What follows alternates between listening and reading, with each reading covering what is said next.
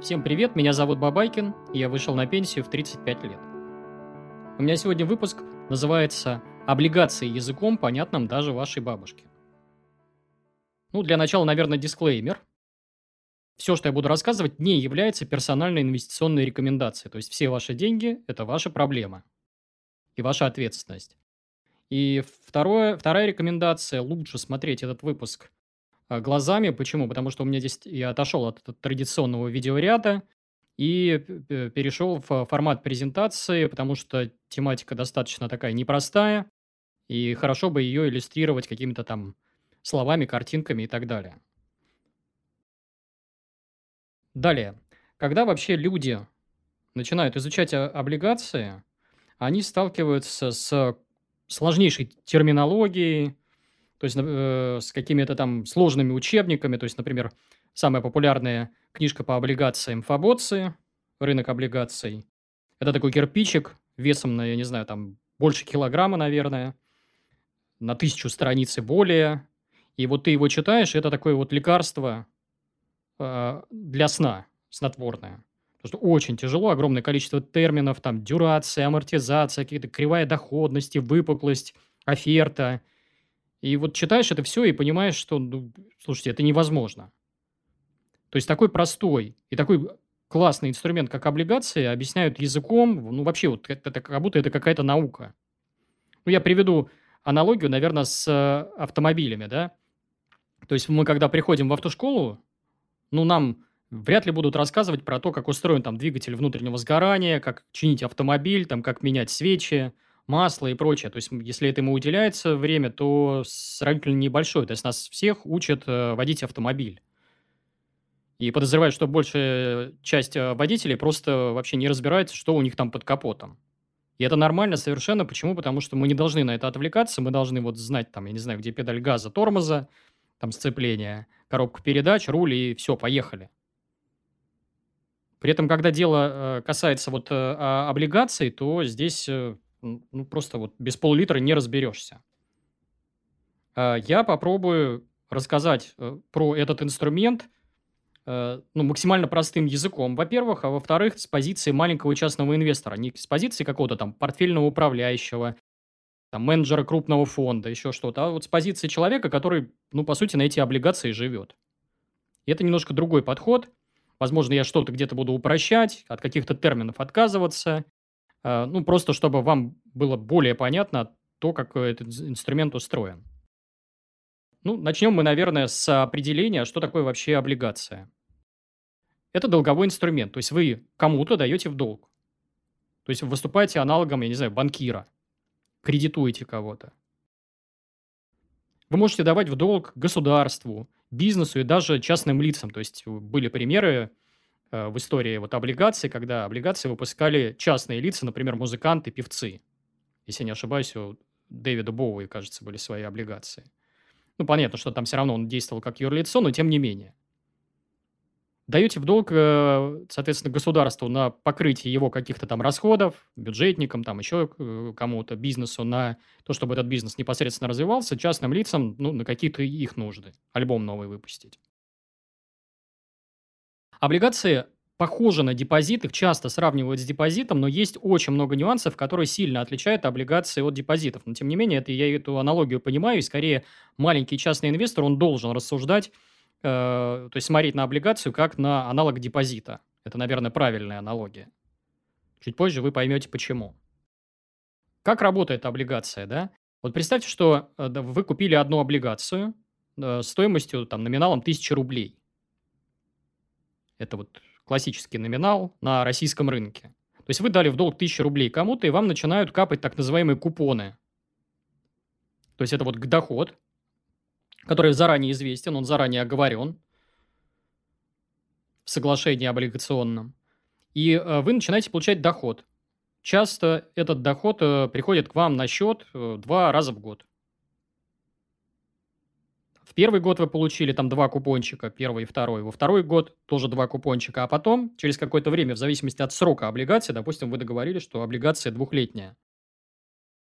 Вам погасят тело вот этой облигации, то есть вернут вот эту тысячу рублей. Вместе с последним купончиком. То есть вы за это время там получите 4 купона, и плюс вам вернется номинал вот размером в 1000 рублей. Все достаточно просто. Чем-то даже похоже на депозит, как вот э, уже заметили.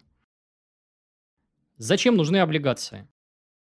А, ну, вот смотрите, когда вот мы смотрим ролики где-нибудь там в Ютубе про облигации, там как-то странно про это рассказывают э, с точки зрения, ну, то есть обособленно. Как будто это вот какой-то вот отдельный инструмент, который живет сам по себе. Но на самом деле у облигаций есть важнейшая роль в портфеле любого маленького частного инвестора. И сейчас мы попробуем разобрать. Ну, то есть, во-первых, это запас наличности. Да, то есть маленький частный инвестор, у него должна быть в портфеле помимо каких-то активов, э, у него должна быть некая вот наличность. Если просто хранить эту наличность в рублях, то рубли будут обесцениваться на инфляцию. Соответственно, когда, например, вот инвесторы часто говорят слово «кэш», под кэшем они подразумевают не рубли, вот прям рубли на счете, на которых какой-то там, если капает процент, то не минимальный, то часто это там какие-то облигации, обычно короткие, то есть это такой у них вот заменитель кэша, заменитель наличности. А, облигация дает запас прочности в любые времена. То есть когда, например, инвесторов там пугают какими-то страшилками, а там будет завтра кризис, э, там что-нибудь случится, еще что-то. Вот наличие облигаций в портфеле, не, то есть э, при наличии облигаций в портфеле мы перестаем пугаться каких-то там тяжелых потрясений, потому что портфель стоит не на одной ножке, вот у нас стул с одной ножкой, а у нас уже несколько ножек. И мы на них опираемся и понимаем, что если пойдет сценарий такой, что там обрушатся все рынки акций, у нас будут еще облигации, которые нас будут кормить и обеспечивать нам вот эту вот прочность. Ну, на облигации можно жить. То есть, если у вас действительно большой портфель, если, например, доходность вот сейчас там по каким-нибудь корпоративным облигациям там 7-8%, представьте, что у вас капитал, я не знаю, там 100 миллионов рублей, 50 миллионов рублей, 30 миллионов рублей, вы все положили в облигации. Вы точно знаете, что вам два раза в год прилетит купончик известного размера. Вот, то есть, э, вот точно, вот по, по сути, как с депозитом будет. Аналогия. И вы на эти деньги просто можете там кормиться, кушать и покрывать все свои хотелки. Далее, облигации дают здоровый сон. То есть, как я уже говорил, вот э, это э, важнейшее свойство инвестора – это в любой момент времени не испытывать вот какое-то там чувство страха, там чувство паники, потому что в этот момент мы даем губительные приказы для своего капитала и, по сути, его уничтожаем. Когда мы знаем, что у нас в портфеле, там часть портфеля, к примеру, 30% или 25% или 40% в облигациях, нам не страшны, например, падение фондового рынка там в 5 раз. Мы говорим, ну у нас что, облигации есть? Мы на них проживем. Если вы, например, доходный инвестор, я вам рекомендую пересмотреть, у меня сейчас в подсказках будет э, ссылка на до- описание доходной стратегии инвестирования, где мы, по сути, у нас э, инвестируем как такой некий фермер. У нас есть козы, куры, овцы. Мы с них получаем молоко, шерсть, яйца и так далее.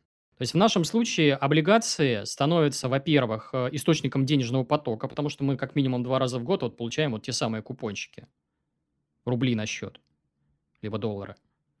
Плюс это подушка. Подушка безопасности, инвестиционная подушка безопасности, за счет которой мы в кризисные моменты, опять же, э, получаем себе вот тот самый здоровый сон и э, не дергаемся. Если вы стоимостной инвестор, опять же, я приведу ссылку в, э, описании и в подсказке, ссылку на стоимостную стратегию инвестирования. То есть бывают ситуации, когда стоимостным инвесторам просто нечего делать на рынках. Очень тяжело, то есть нечего покупать, нет недооцененных компаний, все перегрето, ну, яркий пример – это сейчас там а, американские ценные бумаги, там просто вот, ну, стоимостному инвестору делать нечего, все перекуплено. Особенно если смотреть там бумаги первого эшелона, э, такие голубые фишки и так далее.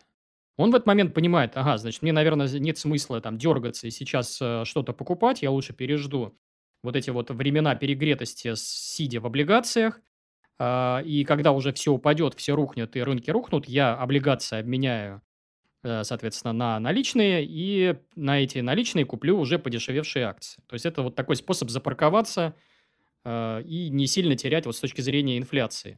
То есть капитал будет чуть меньше обесцениваться. Если вы индексный инвестор, э, там вообще есть теория, вот Гарри Марковица, опять же, я приведу ссылку в описании на ролик о пассивной индексной стратегии, обязательно пересмотрите. Там, если вы делаете ставку только на один класс активов, то портфель, во-первых, трясет чаще, то есть он там, ну, чаще вас, скажем так, пугает. Во-вторых, э, доходность у него часто бывает хуже, если вы сделаете ставку, например, только на недвижимость или только на акции. Э, то есть это такой вот э, столб, без которого просто вот портфель инвестора не может существовать. То есть нельзя делать ставку только на облигации, только на недвижимость. Обязательно у вас там как минимум три класса активов желательно в портфеле иметь. То есть это вот та самая устойчивость портфеля для вот индексных инвесторов.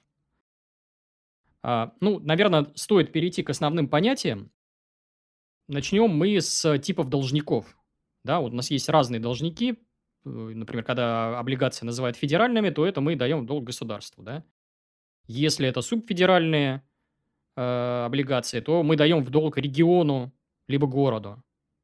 Еще их муниципальными называют. Э, то есть, э, что имеется в виду? Если государство нас берет на покрытие там какого-то федерального бюджета, то город может брать на какие-то свои хотелки, на затыкание своих дыр. Бывают корпоративные облигации, когда у нас долг берет бизнес. То есть мы кредитуем разные там ООО, организации, там крупные корпорации, там ЗАО, неважно там. Вот. А они, опять же, берут э, в долг под какие-то свои нужды, под расширение э, бизнеса и так далее. Есть еврооблигации тоже. Ну, здесь мы можем кредитовать как э, это государство, так и бизнесы, но здесь имеется в виду, что выплаты у нас здесь, вот эти купончики, приходят в другой валюте. То есть это могут быть доллары там, или какие-то другие валюты. То есть такие облигации называются еврооблигации. Далее. А, облигации делятся по срокам погашения. То есть есть э, градация, она условная. Я сейчас буду вот цифры переводить. Э, градация условная, потому что в разных учебниках, в разных статьях по-разному. Там вот считается, что облигации со сроком погашения вот этих вот, э, вот номинала, вот, к примеру, в тысячу рублей, от нуля до трех лет, это считается короткие облигации. Я, например, у себя, у меня чуть-чуть другая градация, я короткими облигациями считаю все облигации до одного года. То есть деление такое достаточно условное. Есть средние облигации со сроком погашения от 3 до 5 лет. А, соответственно, их называть средними. И длинные облигации, у которых э, срок погашения более 5 лет. Там, в некоторых э, учебниках, книгах там более 10 лет. Вот. Есть еще ультракороткие облигации, разные векселя и прочее. Это когда там, условно говоря, долг идет э, счет на месяцы. Тоже есть такие инструменты. Ценообразование облигаций, то есть смотрите, то есть, когда вы покупаете облигации, вы должны понимать, сколько вы заплатите за нее сейчас, вот как, какова рыночная ее цена, и по какой цене ее погасят. То есть, как ни странно, у облигаций там скачет цена, мы сейчас это тоже разберем. То есть, на эти два параметра, то есть, допустим, вы можете покупать облигацию, которая выпускалась с номиналом 1000 рублей, а у нее сейчас стоимость 1100 рублей, или наоборот 950. То есть, цена вот эта вот плавает. Вы спросите, а почему скачет цена? Ну, причин несколько. А, я приведу вот несколько примеров. Например, когда рынки в панике, все вдруг испугались и думают, что конкретный должник, или это может быть государство, или это может быть э, корпорация, что он, а вдруг он не погасит облигацию, и все начинают от страха эту облигацию скидывать.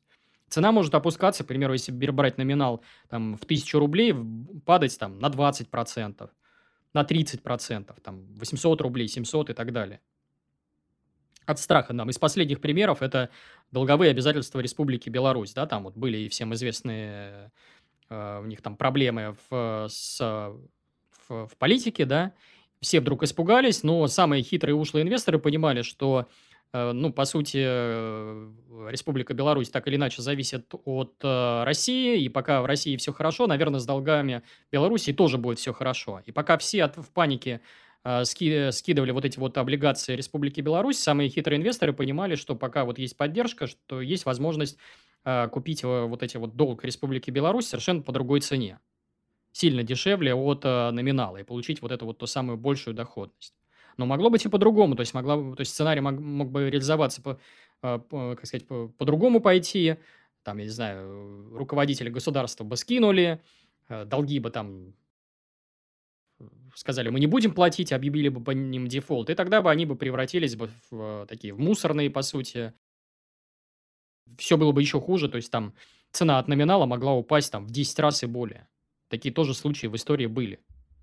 А почему еще может скакать цена? Потому что рядом появилось предложение получше. Вот представьте себе, кто-то выпустил облигацию, там, к примеру, государство под 1000 э, рублей с купоном, там, я не знаю, 5%. Все бы их купоны покупали и сидят в них и получают свой купончик. 5%. И вдруг э, государству там срочно понадобились деньги, под какие-то э, нужды, она выпускает в срочном порядке облигацию, к примеру, там с купоном в 7% годовых, и все понимают, а зачем мне покупать облигации с доходностью в 5%, когда рядом продаются такие же облигации, ничем не отличающиеся с точки зрения рисков, с доходностью 7%. И они продают вот эти вот облигации 5%, и цена вот на них, по сути, выравнивается, сравнивается с теми облигациями, которые сейчас э, по 7% продаются. То есть рынок сам их вот, э, вот эту вот цену выравнивает. И цена, к примеру, с 1000 рублей может упасть там 950 и меньше. Либо наоборот, когда у нас ситуация ухудшается с, там, с процентными ставками, люди начинают переплачивать за ту или иную облигацию, э, ну, просто понимая, что процентная ставка падает, там раньше давали под э, там, 7%, а ставка упала, и теперь уже долги в лучшем случае под 5% можно вот э, ком, давать кому-то в долг. В этом случае как раз цена облигации поднимается в обратную сторону. Это уже не 1000 рублей, может быть, а там 1050 рублей, 1100 рублей и так далее.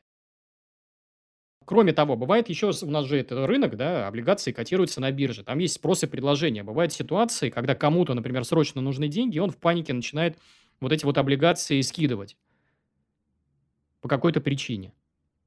И если у этой облигации мало там покупателей и продавцов, очень плохая ликвидность, то э, цена просто скачет в ту или иную сторону. Например, она просто вот резко падает, просто потому что появился игрок, который вот эти облигации скидывает. То есть спрос и предложение тоже влияет на цену.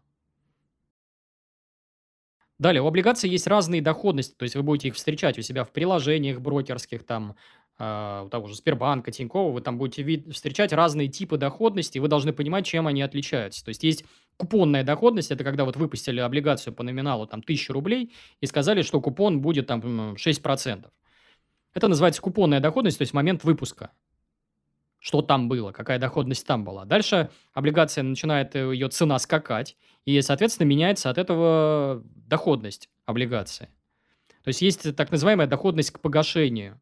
Когда вот представьте себе, допустим, люди от страха в какой-нибудь стране произошел переворот, э, и облигация, которая, к примеру, стоила 1000 рублей, стала стоить 900 рублей, и, а купоны остались на том же уровне, к примеру, 6% э, годовых. То есть у нас здесь получается расклад, что помимо того, что человек получает вот эти купончики, там 6%, он еще вот это вот тело, которое погасится, ее же долг вернут, как брали 1000 рублей, так и вернут 1000 рублей. И получается, вы как бы бонусом вот эти лишние там 100 рублей себе получаете, потому что вы купили долг э, с обещанием, что вам вернут 1000 рублей, вы купили его за 900 рублей. И получите вот эти лишние 100 рублей бонусом. Кроме того, есть эффективная доходность, тоже вот этим параметром должны инвесторы оперировать. А, что имеется в виду?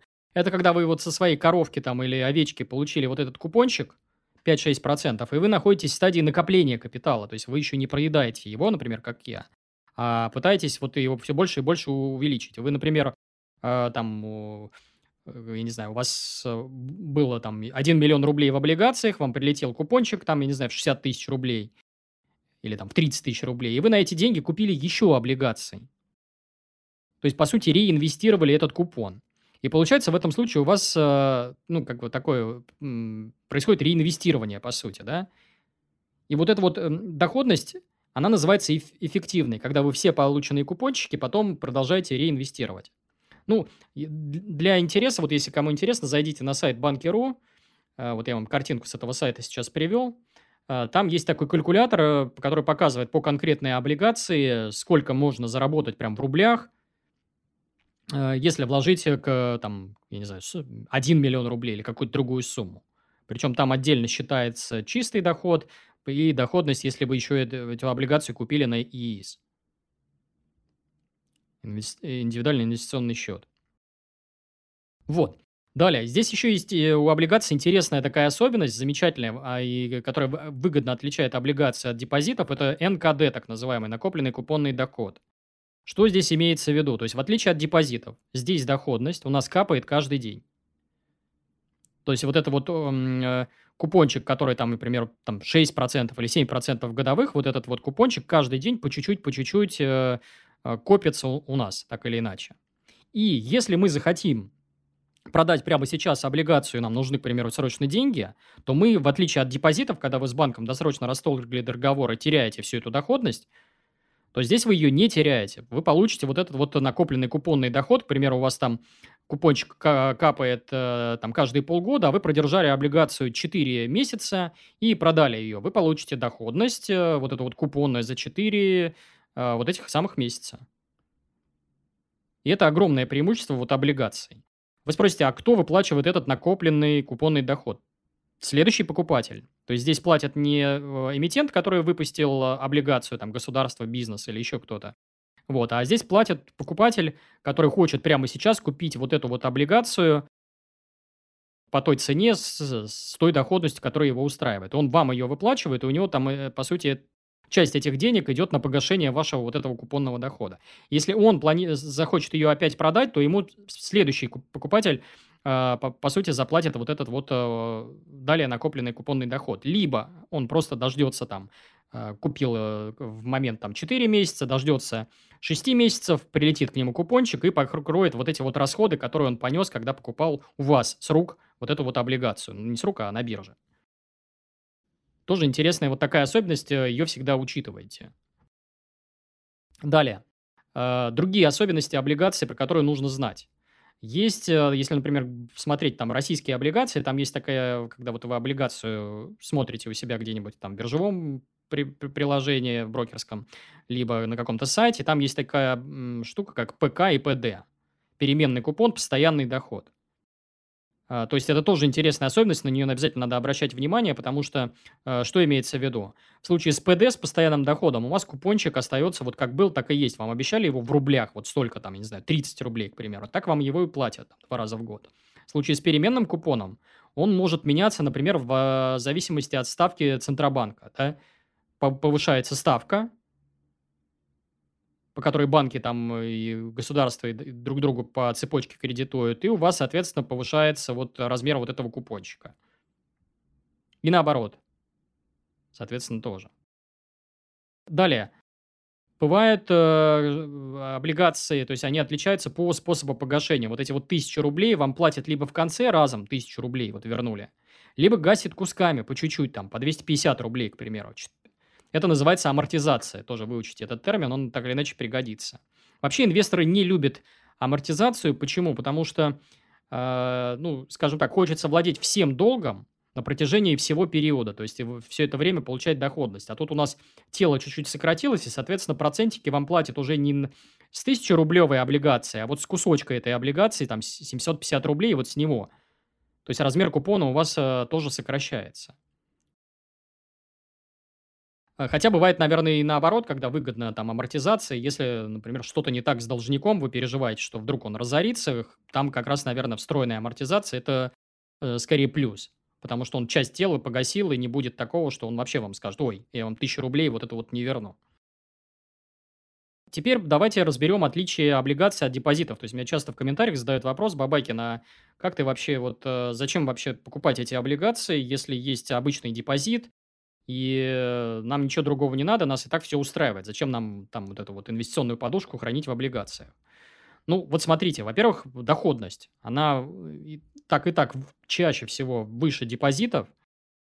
А, а если говорить э, с учетом того, что нам э, вот эти вот облигационная подушка или инвестиционная подушка, она нам нужна вот здесь и сейчас, когда, например, кризис произошел, то мы, по сути, обязаны сравнивать обычную облигацию не просто с депозитом вот этим вот, длинном на год, а с каким-то депозитом, где можно деньги тоже изъять прямо сейчас, а там доходность всегда ниже. То есть, условно говоря, у вас может быть ситуация, когда э, вы получаете по облигации там 6% доходность, а в это время вот депозит с возможностью там частичного или полного снятия денег будет приносить 4,5-5%. Это разница в 1%, она на больших капиталах, она играет существенную роль. Это просто больше денег для вас, как для маленьких э, частных инвесторов. Далее, второй момент. Про вот э, э, как бы страхование вкладов тоже э, хочется поговорить. Облигации, они, с одной стороны, не попадают под страхование АСВ. Да, но это и для кого-то это, наверное, минус. То есть страховки нет, не вернут вот, вот эти вот там миллион четыреста рублей. Вот. С другой стороны, мы все с вами понимаем, что, например, если мы берем государственные облигации, такие как там ОФЗ, да, то там, если государство разорится и не может э, в данный момент платить по долгам, то вряд ли вы получите от банков э, вот эти вот выплаты по страхованию АСВ, да, там это тоже некий фонд, и ну, вряд ли вы до этих денег доберетесь. То есть эта система работает, пока на рынке нет паники. Кроме того, вот с э, АСВ тоже такая интересная особенность. Ну, там не всем удобно распихивать. Представьте, что вы оперируете суммами там десятки миллионов рублей, да, и вам нужно запарковать в часть подушки инвестиционные там миллионов 10 рублей. Вам что, бегать там по в 7-8 банков счета открывать? Это будет э, накладно. Ну, как я уже говорил, цена у облигаций скачет, а у депозитов нет. Для кого-то это плюс, для кого-то минус. То есть можно э, с одной стороны ловить вот какие-то э, доходности более интересные, то есть покупать э, долг, который раньше стоил за 1000 рублей, покупать его за 900 рублей и чуть большую доходность. А у кого-то вот это вот скачки ценовые, они могут пугать там, расстраивать. Там депозит, понятно, он как вот был там 1000 рублей на счету плюс процентик, так и остался. У кого-то может от этого там нездоровый сон быть.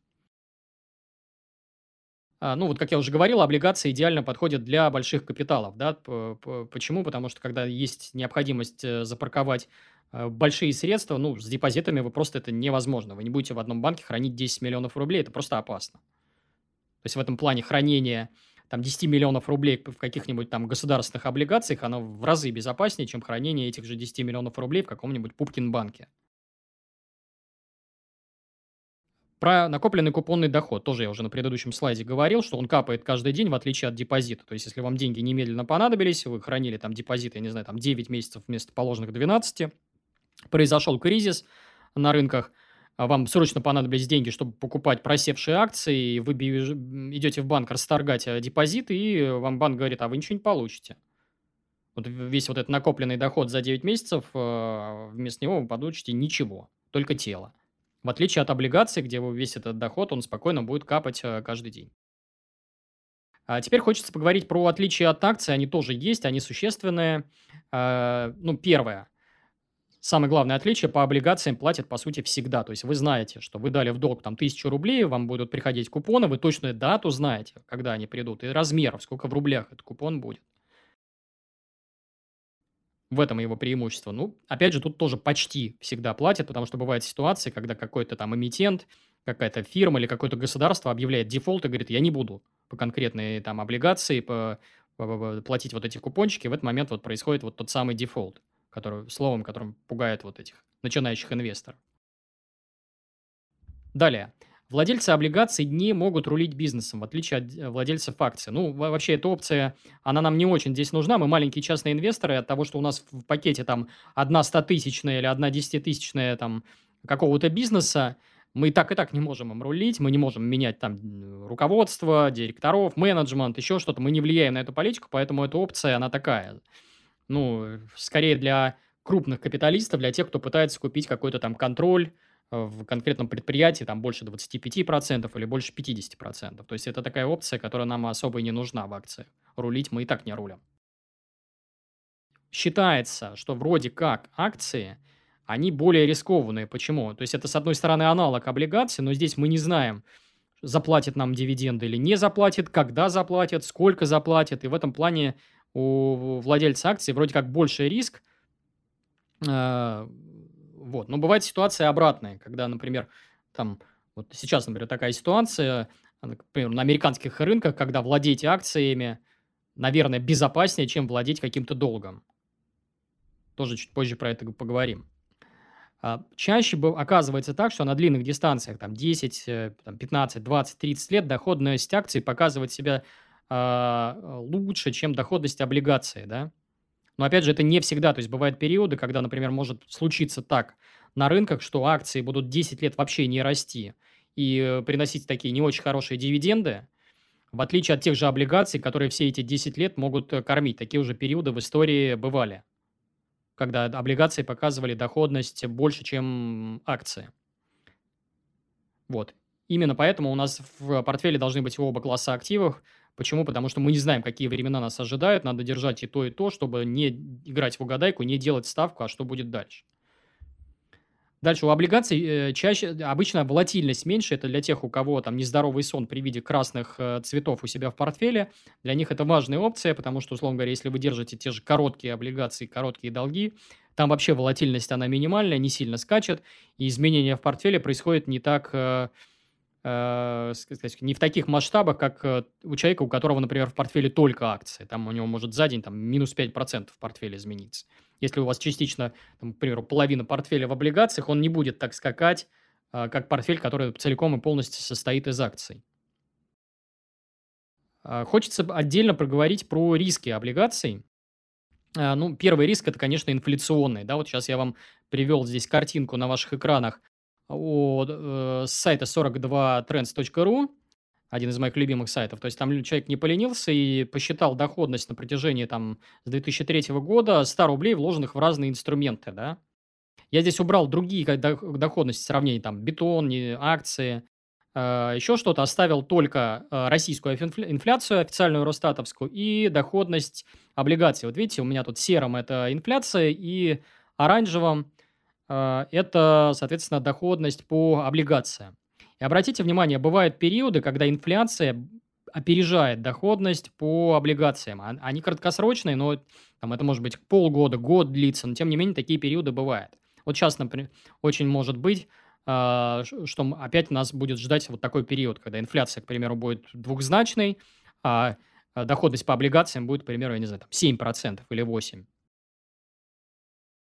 Здесь, опять же, защита от этого риска очень простая. У нас есть инструменты, которые защищают нас от инфляции. Помимо облигаций у нас есть же еще акции и недвижимость. Там как раз эта защита, она уже встроенная в бизнесах. Почему?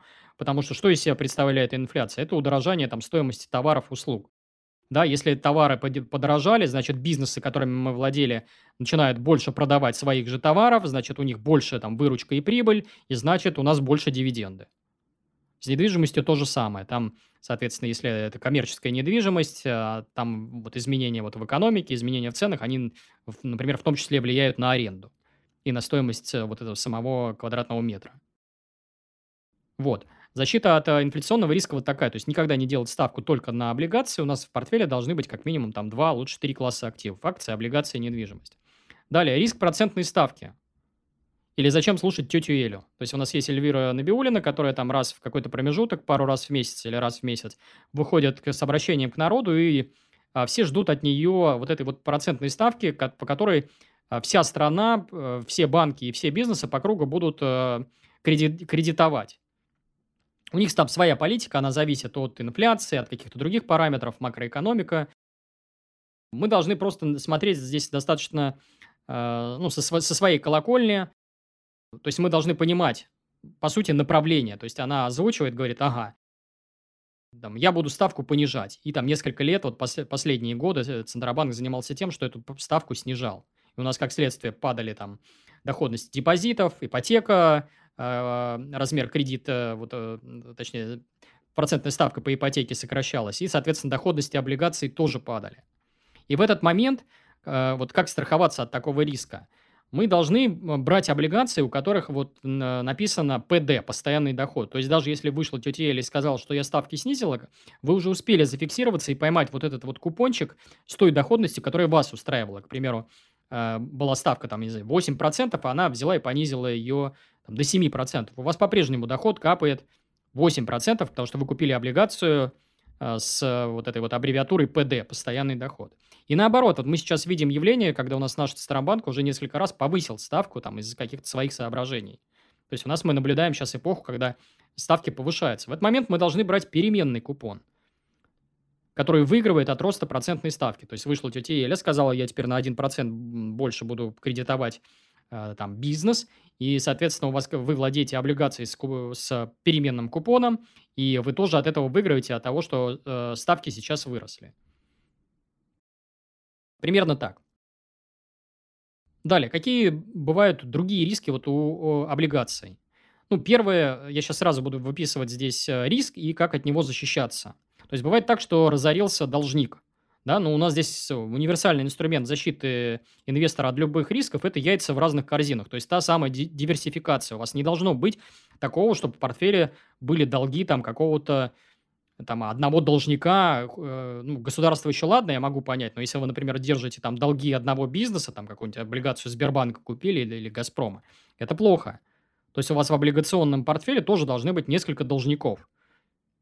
И чем они опаснее, тем больше должников вот этих вот у себя в этих корзинах надо держать.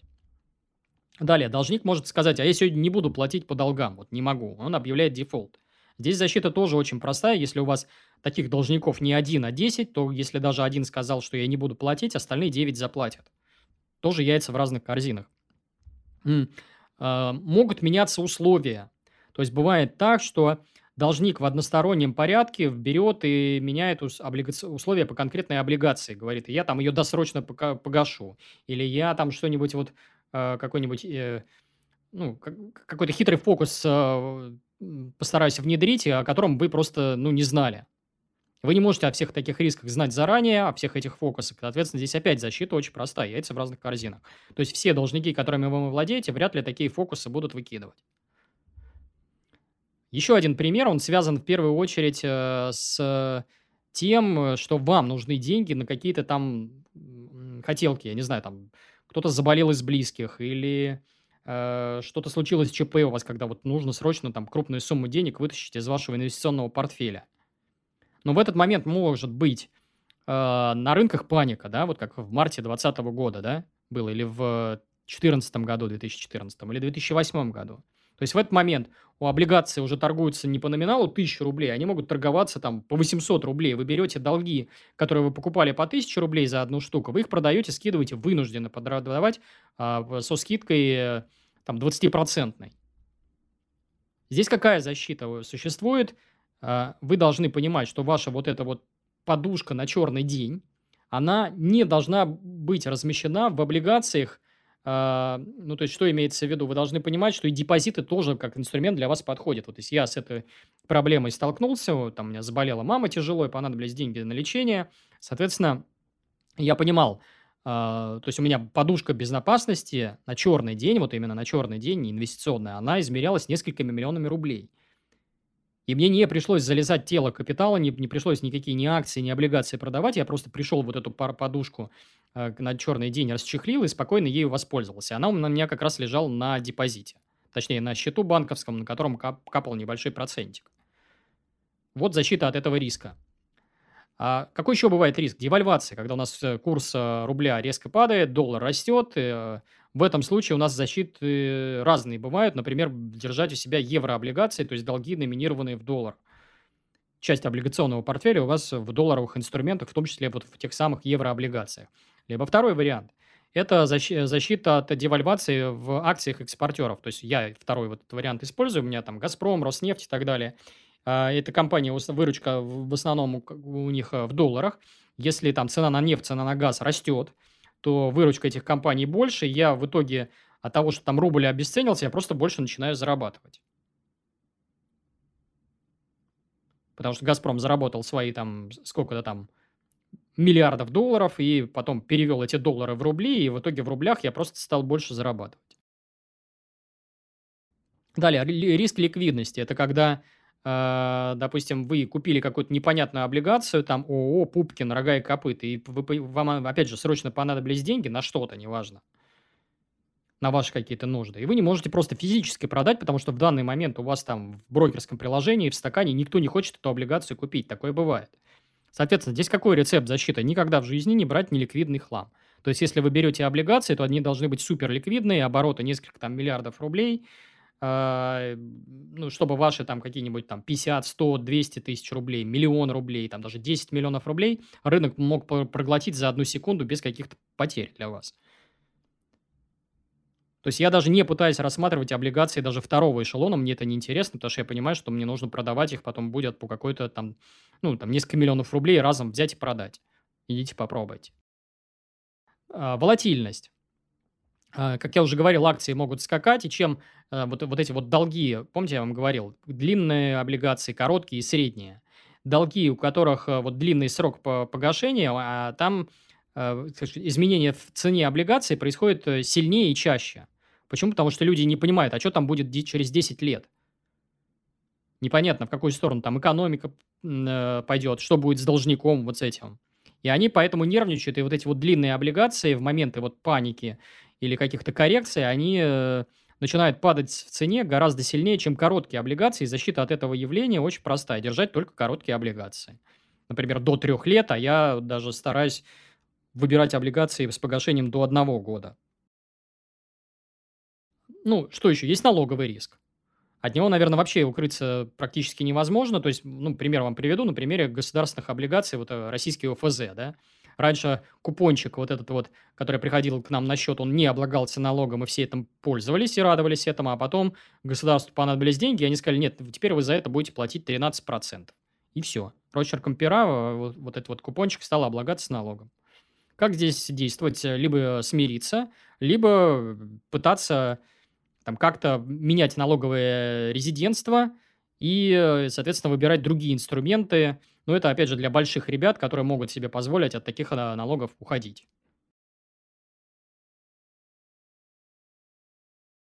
Теперь, наверное, перечислю типичные ошибки частных инвесторов, когда они начинают покупать облигации. Ну, то есть, первое, что а, а, делает частный маленький инвестор? Он смотрит на размер купончика – и говорит, о, доходность классная, там все э, дают друг другу в долг там под 7-8%, а тут какая-то вот облигация под 12% дает. То есть человек не изучает бумагу и берет просто вот, э, ориентируясь только на одну цифру, доходность. Скорее всего, такая доходность, сильно превышающая э, средний, вот, э, там, скажем так, ставку, средний купонный доход, она там не случайно, что-то с этой облигацией не так. Потом люди не изучают переменный купон или постоянный доход. То есть, опять же, как я уже говорил, если у нас ставки сейчас повышаются, вот в данный момент, наверное, лучше ПК брать. Если наоборот понижается, то ПД. Люди на это не смотрят. Люди не смотрят на сроки погашения, то есть берут и, опять же, гонятся за высокой доходностью, а потом обнаруживают, что эта облигация погасится там в каком-нибудь 2029 году, черт знает когда. И он сидит, и, а потом на рынках происходит какой-нибудь обвал, и он ее потом, эту облигацию, не может скинуть по номиналу 1000 рублей. А погашение ждать до 2029 года. Вот эти 1000 рублей только в 2029 году к нему вернутся. Амортизация то же самое. Гасится досрочное тело долга, и вы уже начинаете просто меньше э, зарабатывать.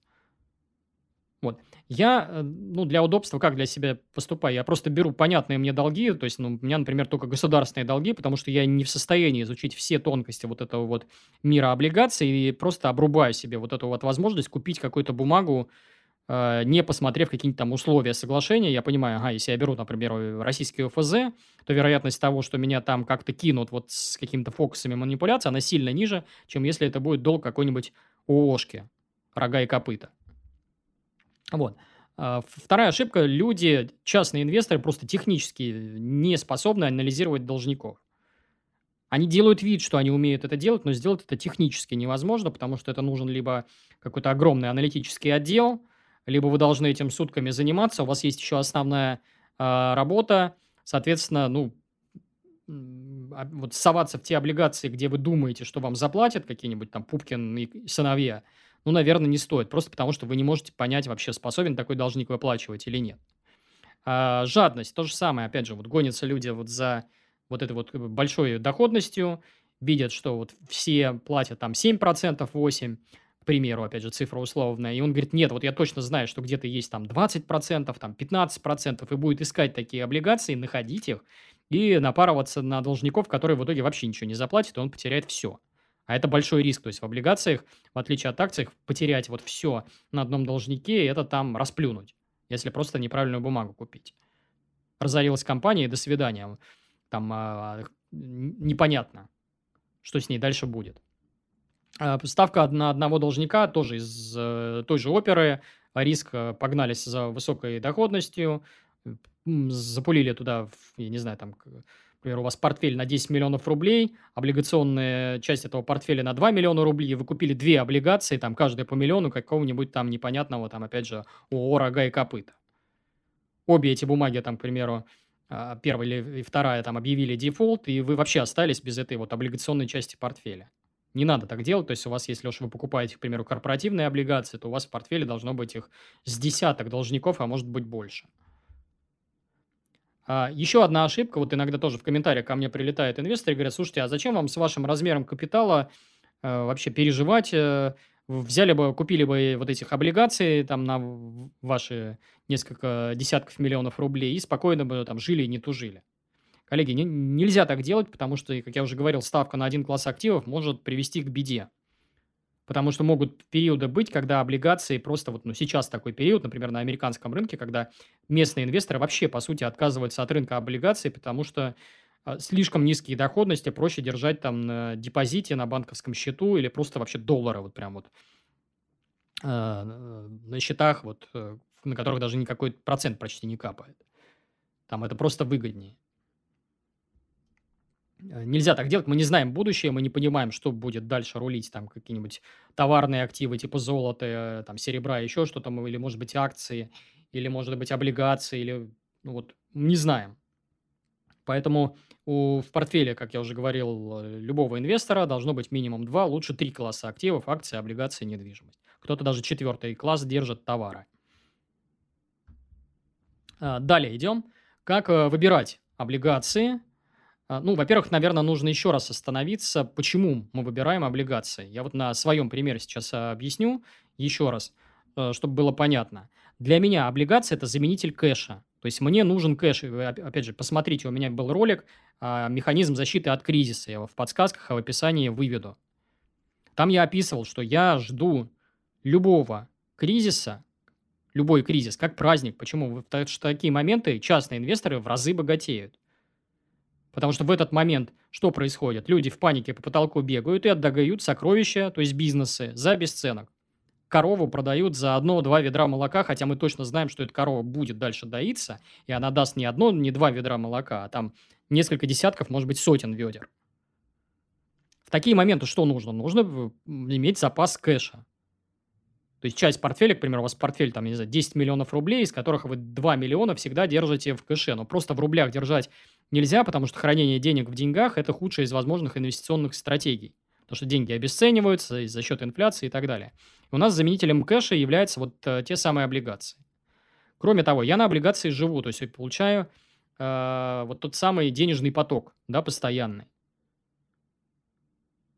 Каждый месяц мне капает какой-то купонный доходчик. Да, да, да, купонный доходик. Вот, прошу прощения. Ну, как я уже говорил, да, вот та самая вот подушка для до закупок. Важнейший для меня параметр. То есть на что я буду закупаться, если будет кризис, обвал и коррекция. У меня всегда в портфеле есть облигации. Не бывает такого, что у меня 100% в акции. Ну и, конечно, здоровый сон. Пример у нас был март 2020 года, когда мне подписчики залетали в комментарии и начинали мне говорить, слушай, Бабайкин, ну что там, твои дивиденды-то все, наверное, отменят, сейчас вообще все останемся э, там без, без трусов, на что ты будешь жить, дошираками питаться, на работу выйдешь, подкалывают меня. А я им говорю, коллеги, слушайте, у меня там часть портфеля в то время, до кризиса, чуть ли не половина была в облигациях. Кроме того, у меня еще было 20% портфеля в то время у меня было в недвижимости. Я спал как младенец, потому что, ну, то есть я просыпался и говорил, давай-давай, рынок, еще падай. Я-то свои купончики получу, у меня проценты по облигациям, они как капали, так и капают, потому что в отличие от акций, здесь все заранее известно. Я с точностью до месяца, до дня знаю, когда и сколько мне заплатят. С недвижимостью то же самое. У меня долгосрочный контракт на 10 лет вперед, и я точно знаю, что там мне заплатят. Вы скажете, ну, в пандемию там э, не так все с этим было однозначно. Ну, в моем случае все, все было, обошлось, потому что у меня в основном был продуктовый ритейл, и он не закрывался, он прекрасно себя чувствовал, и я продолжал вот эту вот э, зарплату в виде ренты и купончиков на счет получать. То есть, опять же, вот в период кризиса я спал как младенец и очень радовался, мне, наоборот, было выгодно, чтобы рынок упал еще больше, чтобы я свои облигации на акции поменял. Далее. Как я уже говорил, у банковских счетов э, и коротких депозитов а именно они должны быть в арсенале, в первую очередь, маленького частного инвестора, там просто ниже доходность. Вот представьте, у вас капитал там в облигациях, не знаю, там 20 миллионов рублей и более, как вот там в моем случае, да, и получается, что процентик, там, допустим, посчитайте 5% с этих денег и посчитайте 6%. Что лучше? Это просто там лишний раз за жилье заплатить, куда-нибудь в путешествие съездить, еще что-то. Просто за счет вот этой вот разницы в один процентик. Э, что мне еще важно? Мне важна доступность. Я уже говорил, что, да, вот представьте, вот, ну, кризис марта 2020 года, он по-особенному развивался, э, он не был похож на, например, кризис 2008 года, когда мы падали там полгода или даже больше. Здесь вообще все было в один момент. То есть мы летели, падали ответственно вниз э, чуть меньше месяца, а вот эта вот самая пиковая неделя для покупок, она вот измерялась там вот 7-10 дней, когда нужно было вот самое дно ловить. И что мне в этот момент делать? То есть как я себя вел? Я облигации просто вот короткие свои менял на акции в моменте. Если бы это, у меня были депозиты, я должен был пойти в банк, расторгнуть с ним договор, лишиться каких-то доходностей. Потом, пока эти деньги завел на брокерский счет, у меня все, момент упущен. То есть депозитом этот трюк не получится. Вот этот вот кризис это продемонстрировал. А, кроме того, мне облигации, вот чем они мне нравятся, это такая защита от самого себя, защита от дурака, их просто сложнее проесть. Потому что если, например, у вас деньги лежат как остаток на счету, ну, это такие деньги, которые быстренько там в одну кнопочку можно взять и перевести на э, свой основной счет карточный и просто протрынкать.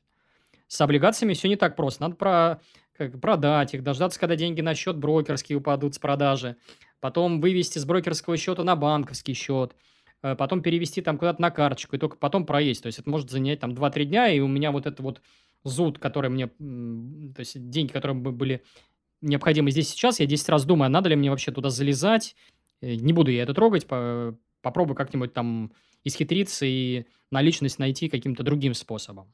Просто сложнее проедать, вот этот психологический эффект, он так или иначе присутствует. Вот. Ну, кроме того, деньги в деньгах, конечно, проще украсть. Это не секрет, потому что все мошенники, они в первую очередь охотятся не за ценными бумагами, потому что идите попробуйте. То есть надо взломать брокерский счет, надо попродать акции, зная, что они там у вас находятся. Надо потом эти акции вывести, а вывести просто так не получится, потому что брокер дает выводить э, э, деньги только на мое же ФИО, и все. А если у вас деньги там несколько миллионов рублей – или даже сотен тысяч рублей а лежат как остаток там на банковском счету, там пару смс взломанный телефон, и вы этих денег просто лишаетесь. Понятно, что да, что с брокерскими счетами тоже можно там какие-то мошеннические операции проводить, какие-то поддельные доверенности, еще что-то, но это просто сложнее. Они, им, им чуть сложнее мошенникам добраться до этих капиталов. Вот. Ну и кроме того, конечно, зачем мне лишний посредник? То есть, когда люди начинают оперировать э, вот этим агентством по страхованию вкладов, я говорю, слушайте, а вы понимаете, что есть эти, э, агентство по страхованию, страхованию вкладов? Это государство. Оно же и обязуется, говорит, что у них есть некий фонд, который подстрахует вот этих вот... Э, на, на случай того, если какой-то недобросовестный банк просто кинет своих вкладчиков. Ну, как вы думаете, кого, чьи долги э, будет ценить государство в первую очередь? Какого-то Пупкин банка или свои собственные? Конечно, свои собственные. И я понимаю, что если я, например, даю в долг государству, то вероятность того, что меня государство кинет, она ниже гораздо, чем если меня кинет Пупкин банк. А, поговорим про соотношение акций и облигаций в портфеле. Почему? Потому что это важнейшая часть тоже, так сказать, формирования капитала. Э, очень надо внимательно за этим следить. Ну, первый, вот смотрите, есть такой миф, часто любят приводить, э, даже инвесторы с опытом, что чем вы старше, чем больше ваш возраст, тем больше у вас должна быть облигационная подушка ваша, допустим, вам, я не знаю, там 20 лет у вас должно быть 90% в акциях, 30 лет 80% в акциях, там 40 лет 70 и так далее, там до глубокой старости. Коллеги, нет, не от этого это зависит. Это раз зависит в первую очередь от размера капитала. Представьте себе, что вы какой-нибудь маленький частный инвестор, у которого на счету там 500 тысяч рублей, да вам, наверное, скорее всего, вообще только в акциях лучше всего хранить. Потому что капитал еще толком не сформирован. Большая часть денег вы получите не с того, что у вас рост будет, а то, что вы с зарплаты отнесете или там с доходов от какого-то своего бизнеса на брокерский счет. И вам, в принципе, по большому счету, на первых порах и облигации, наверное, не нужны. Но как только у вас капитал начинает достигать там 10 миллионов рублей, там через несколько лет он обязательно этих цифр достигнет, кто будет вот просто методично этим заниматься, инвестированием. А потом он у вас до, дорастет, там, к примеру, на, на горизонте там, в 15 и более лет там, до миллиона долларов. И вы уже сидите и чешете голову. Так, подождите, я вот как э, жил скромно, и мне, в принципе, хорошо бы, чтобы у меня просто капал какой-то абсолютный доход, который меня полностью устраивает. Я точно знаю, что он придет, когда придет и сколько придет. И в этот момент вот я себя на мысль э, периодически ловлю, что так, у меня, наверное, вот сейчас вот в облигационном портфеле всего там 20% капитала, да? И сидишь и думаешь, так, э, ну, а если я сделаю 30, это значит, что у меня будет вот эта вот подушка облигационная размером там несколько десятков миллионов рублей, которым я на нее жить могу. Заранее зная, что купончик мне придет, заранее зная, что вот это в отличие от дивидендов, которые могут отменить там в тяжелые годы, вот мне этот процентик прилетит.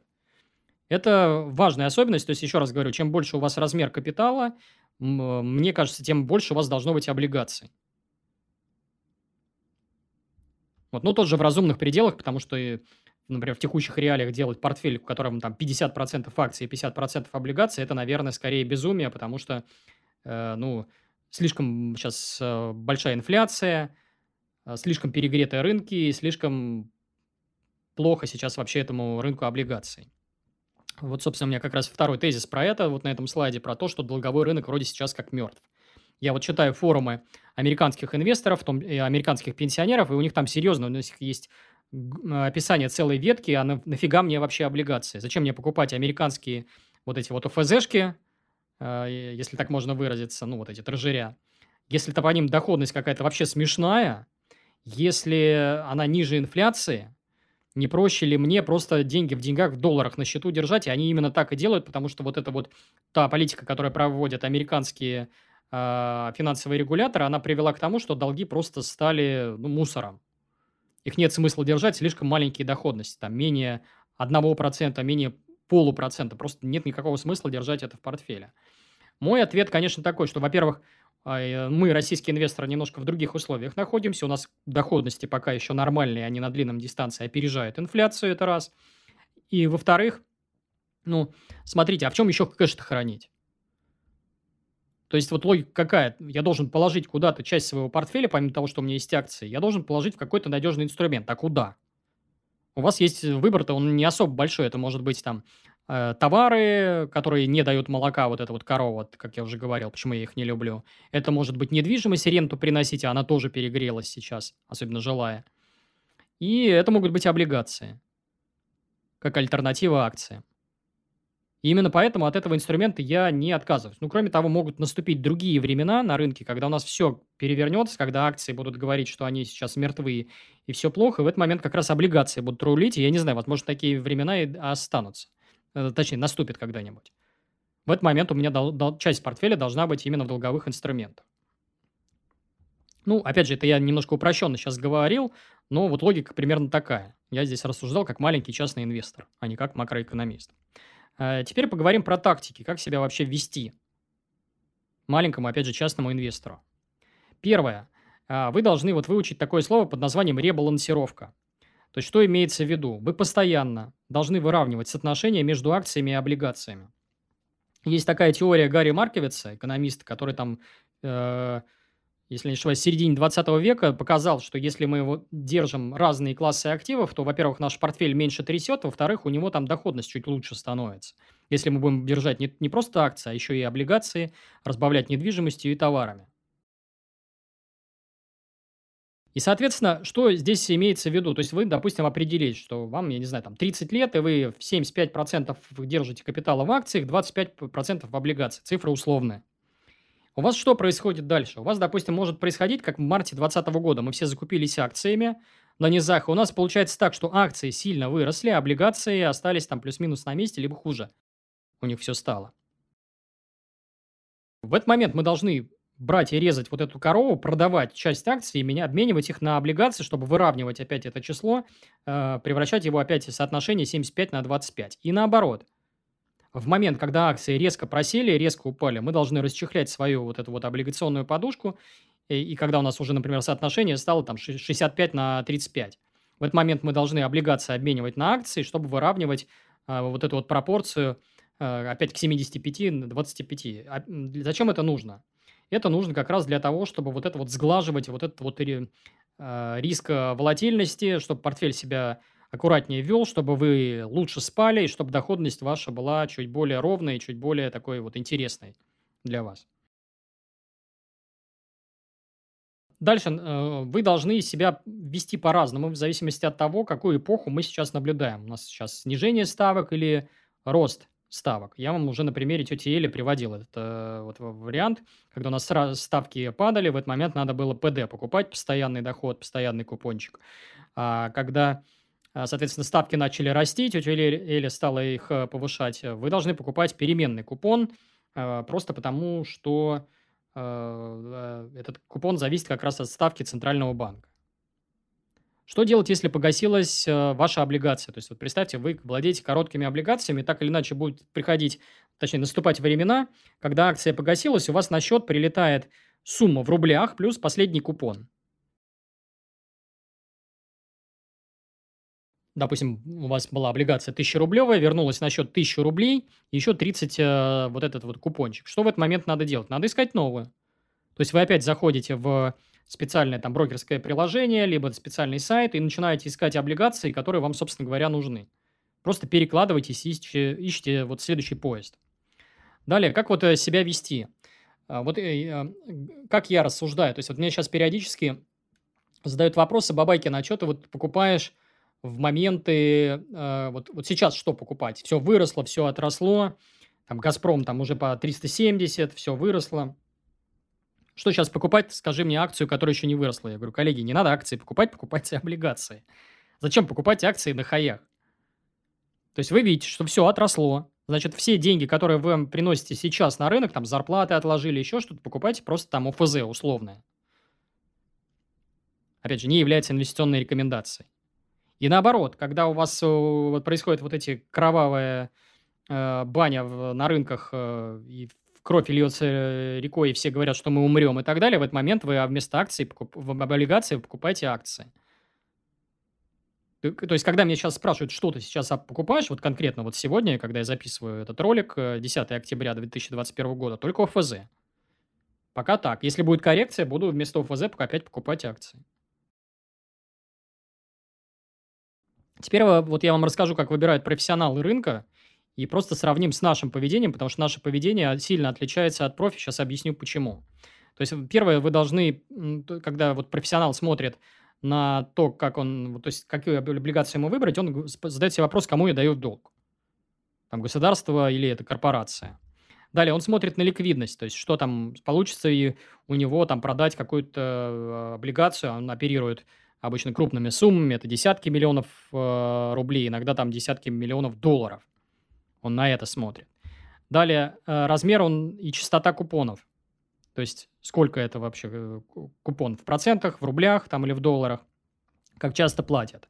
Он изучает оферту, он изучает вот это соглашение, он смотрит риски досрочного погашения, есть они или нет. Потому что инвесторам это не нравится, когда долг досрочно гасится, они этого не любят. Нужно, чтобы должник платил подольше. Он начинает смотреть отчетность, макростатистику.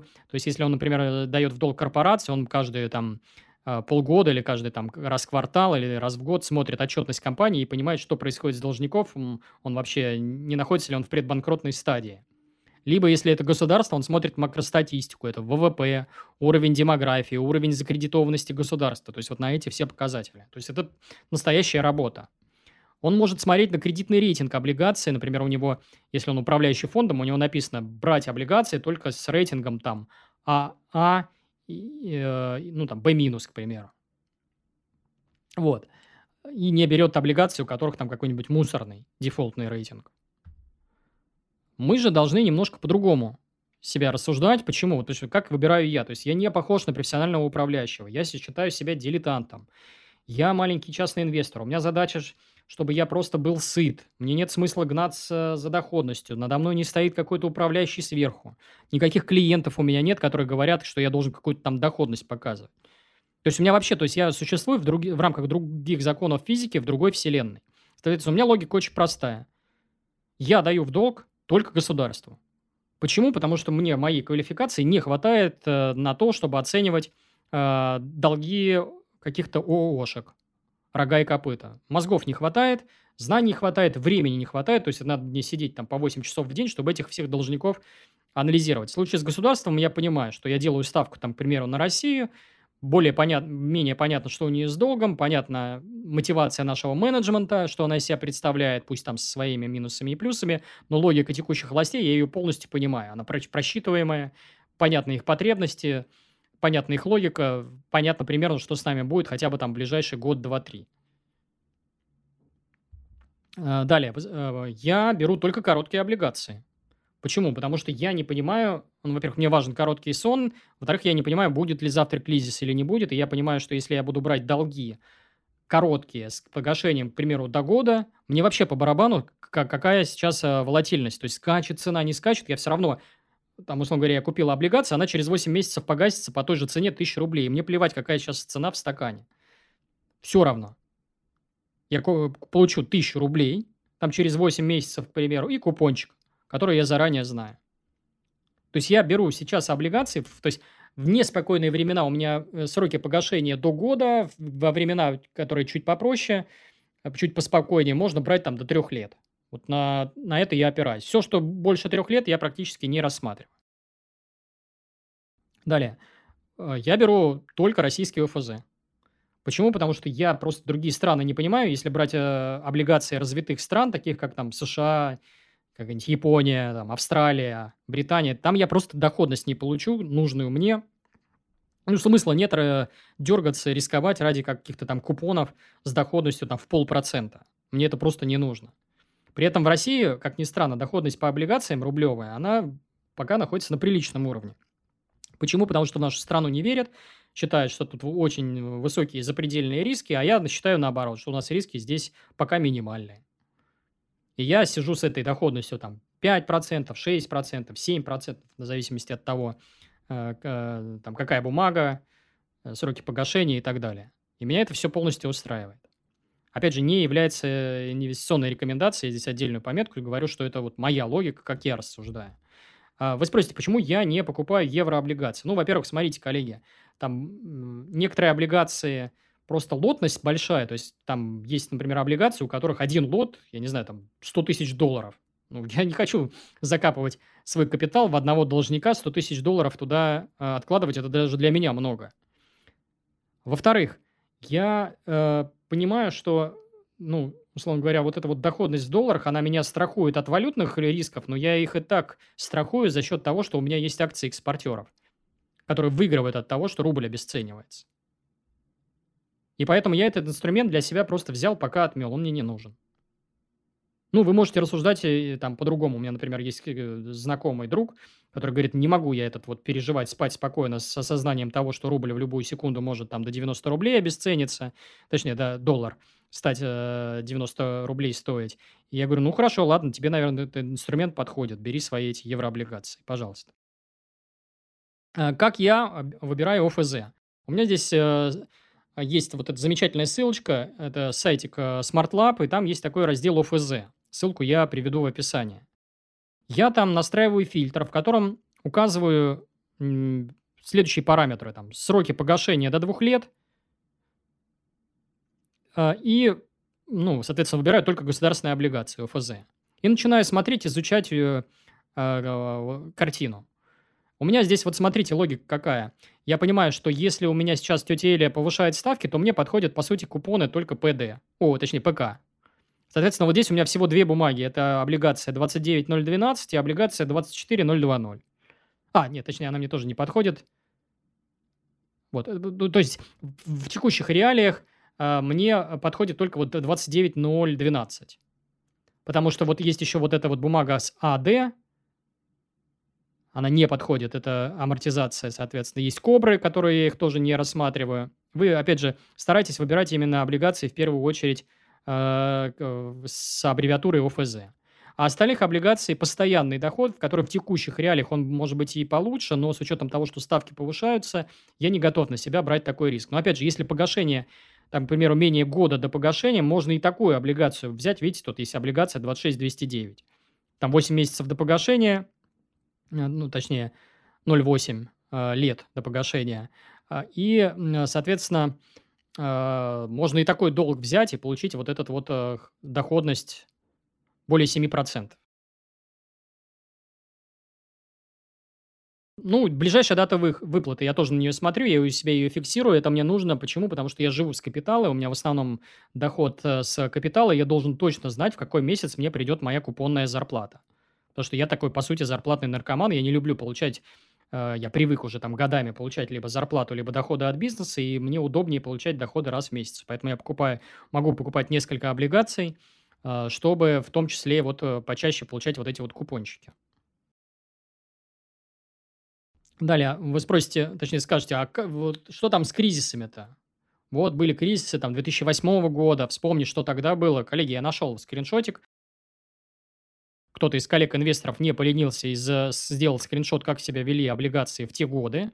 И обратите внимание, это был жуткий кризис, то есть лютый. Ни, ни в какое сравнение он не, не шел с э, кризисом, который мы увидели в 2020 году и даже в 2014 году. И обратите внимание, как себя вели облигации, да, разные, в зависимости от срока погашения. Если это были там средние и длинные облигации, у них номинал мог падать там на 30%, на 20% на панике. А ультракороткие облигации с погашением там, к примеру, менее года, даже полугода, они практически не падали, видите, ровная линия идет. Это даже вот самый-самый тяжелый кризис, вот, э, который можно себе было представить, когда там акции падали в 10 раз. Соответственно, в этот момент можно было сидеть в таких облигациях и э, меня, например, коллеги, вот кто в те годы присутствовал на рынке, были товарищи у меня, кто делал на длинных облигациях, на панике доходность там 50% и более. То есть что они делали? Они покупали вот эти долги Э, вот эти вот э, УФЗшки российские, которые рухнули от страха на 50%, потому что мы думали, что завтра нас всех смерть ждет. И потом спокойно э, дождались погашения или дождались, так сказать, пока облигация отрастет до номинала с, там, с 500, тысяч, с 500 рублей до 1000 рублей и получили там сумасшедшую доходность. То есть у них тело облигаций выросло там в два раза. Тоже это такая стратегия в жуткие кризисы, она работает, когда вы из коротких облигаций перекладываетесь в длинные облигации и потихонечку начинаете потом акции покупать. А теперь вот опять же поговорим про вот тех самых зарплатных наркоманов. Почему? Потому что я рассуждаю здесь не как портфельный управляющий, а как человек, который живет с капитала, и мы немножко по-другому к этому подходим. Соответственно, э, обратите внимание, у нас купоны платят 2-4 раза в год. Сейчас я вам покажу такую называемую лесенку на примере ОФЗ. Облигации федерального займа. У нас ОФЗшки платят, допустим, мы нашли одну облигацию, у которых там ближайшая выплата купона в октябре. Это значит, что в следующий раз они вот сначала в октябре заплатят, а потом в апреле, через 6 месяцев. Потом нашли еще одну облигацию, у которых купон э, ближайший в ноябре. Это значит, что в следующий раз он заплатит в мае. И так далее. Декабрь, июнь, январь, июль, февраль, август, март, сентябрь. Вот, то есть мы здесь, обратите внимание, мы заранее знаем, когда, сколько нам заплатят, и можем при, сделать так, чтобы вот эта вот лесенка сдел, была построена следующим образом, что мы вот эту зарплату получаем каждый месяц, иногда пару раз в месяц, то есть можно купить две бумаги, которые погасятся, одна, к примеру, в первых числах, а вторая там в конце месяца. То есть даже дважды получать вот этот вот э, купончик.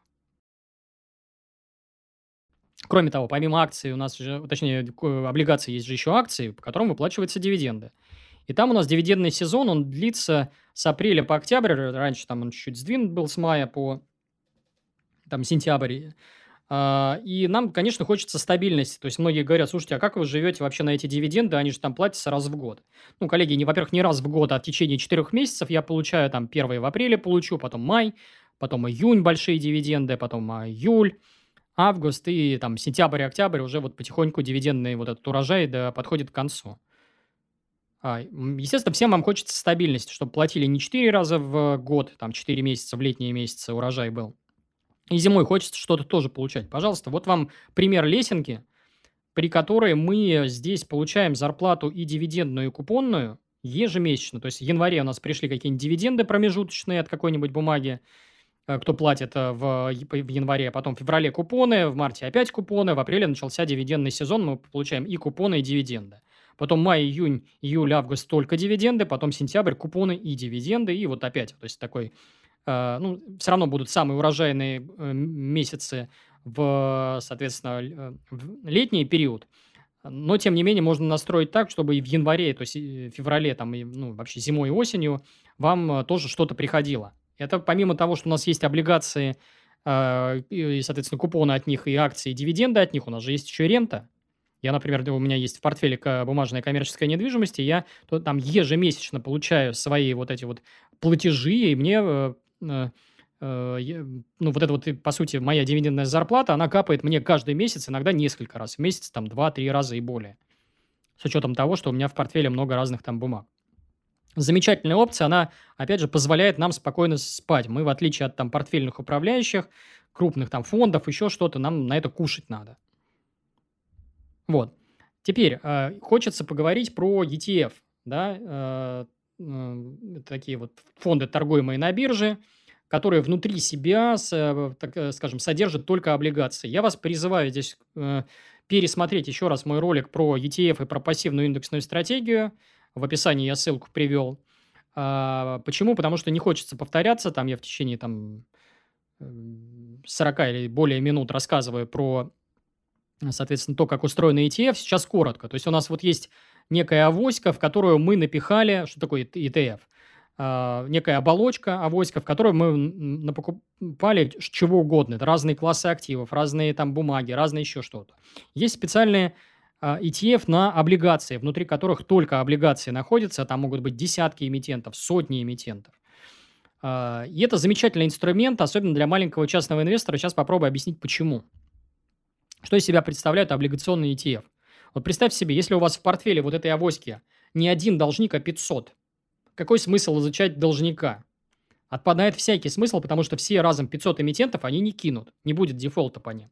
Да, из этих там 500 должников, там, я не знаю, 10 или 15 э, нас подведут и объявят дефолт и не выплатят. Но у нас есть там еще 490 эмитентов, которые свои купончики э, заплатят вовремя. В облигационный ETF э, практически нулевой э, порог входа. Там размер этого ETF может измеряться один лот, там, не знаю, 50 долларов, 100 долларов. В отличие от каких-нибудь там еврооблигаций, как я уже говорил, или каких-нибудь американских трежерей, где цена лота может быть от 100 тысяч долларов там, до миллиона, э, пожалуйста. А вы за 50 э, долларов покупаете абсолютно такой же инструмент в виде вот этой вот э, авоськи промежуточного вот звена. Там абсолютно широчайшая диверсификация. То есть вам наплевать на риски. Вы можете покупать облигации разных стран, десятков разных стран. Вы можете покупать корпоративные облигации по всему миру, развитых стран, развивающихся стран. То есть просто вот взять и веером купить вообще все. И по, по сути вам будет плевать на эти вот риски, риски конкретного должника, потому что вот вы купили, дайте все, что есть, все долги мира. А, любые регионы, развитые страны, развивающиеся, пожалуйста, там что угодно, не только Россия, есть там Турция, есть страны Латинской Америки, есть какие-нибудь э, страны Азии и так далее. Любые регионы там уже зашито. А есть любые типы облигаций, помимо там государственных, корпоративных облигаций, вы еще можете покупать мусорные облигации. Вот эта вот игра с огнем, про нее тоже чуть-чуть попозже поговорим. А есть облигации короткие, средние и длинные. То есть вы можете выбирать фонд, в котором только находятся облигации с кор- э, короткие, либо даже ультракороткие, там, с погашением до года. То есть использовать ту же тактику, что я использую, когда покупаю отдельные, там, к примеру, российские ETF. Ну и, конечно, платят они э, регулярно. А, есть там ежеквартальные выплаты, есть даже облигационные фонды ETF, которые платят раз в месяц. Замечательная тоже опция для маленьких частных инвесторов. Ну и да, их особенность, большая часть вот этих облигационных ETF, особенно те, которые котируются там на американских биржах, это ETF от Vanguard и BlackRock, они платят в долларах, что тоже важно тем, кто любит вот долларовый, как они считают, стабильный доход, это тоже преимущество для них. Как выбирать западный ETF? Очень просто. Мы заходим на сайт etfdb.com. Замечательный инструмент. Ссылку я привел на ваших экранах и в описании тоже э, ее продублирую. Там есть такой раздел, называется «Скринер». Я его уже открыл здесь, там э, слева есть фильтр. В нем вы выбираете класс активов Bonds, это облигации. Выбираете тип облигаций. Ну, например, у меня здесь на картинке выбрано, что развивающиеся рынки. И выбираете дюрацию, то есть, сейчас э, этот ругательный термин, но суть такая, короче, э, сроки погашения, если на человеческий язык переводить, то есть либо короткие облигации, либо ультракороткие. Я здесь выбрал дайте мне развивающиеся рынки, ультракороткие и короткие облигации. Там. Ну, то есть, по сути, от э, там, 1 до 3 лет. У меня выпало там 4 фонда, какая-то у них там доходность есть. Из этих фондов я уже внутри, изучив, э, э, что они из себя представляют, уже принимаю решение, что мне здесь из этого купить. Из преимуществ, здесь первое преимущество, самое главное, достаточно низкие комиссии, например, там вангардовских и блэкроковских э, ETF. Широчайший спектр инструментов, но э, недостаток, что вам нужен статус квалифицированного инвестора, то есть это 6 миллионов рублей на счету. Э, вот. Но, опять же, инструменты замечательные. Ходят слухи, что вот эти вот западные ETF, возможно, в следующем году уже будут котироваться на российских биржах, и, возможно, к ним будут получать доступы обычные инвесторы. Ну, то есть посмотрим, поживем, увидим. Далее, э, вот возьмем мы, допустим, мы выбрали какой-то фонд. У меня здесь фонд EMB.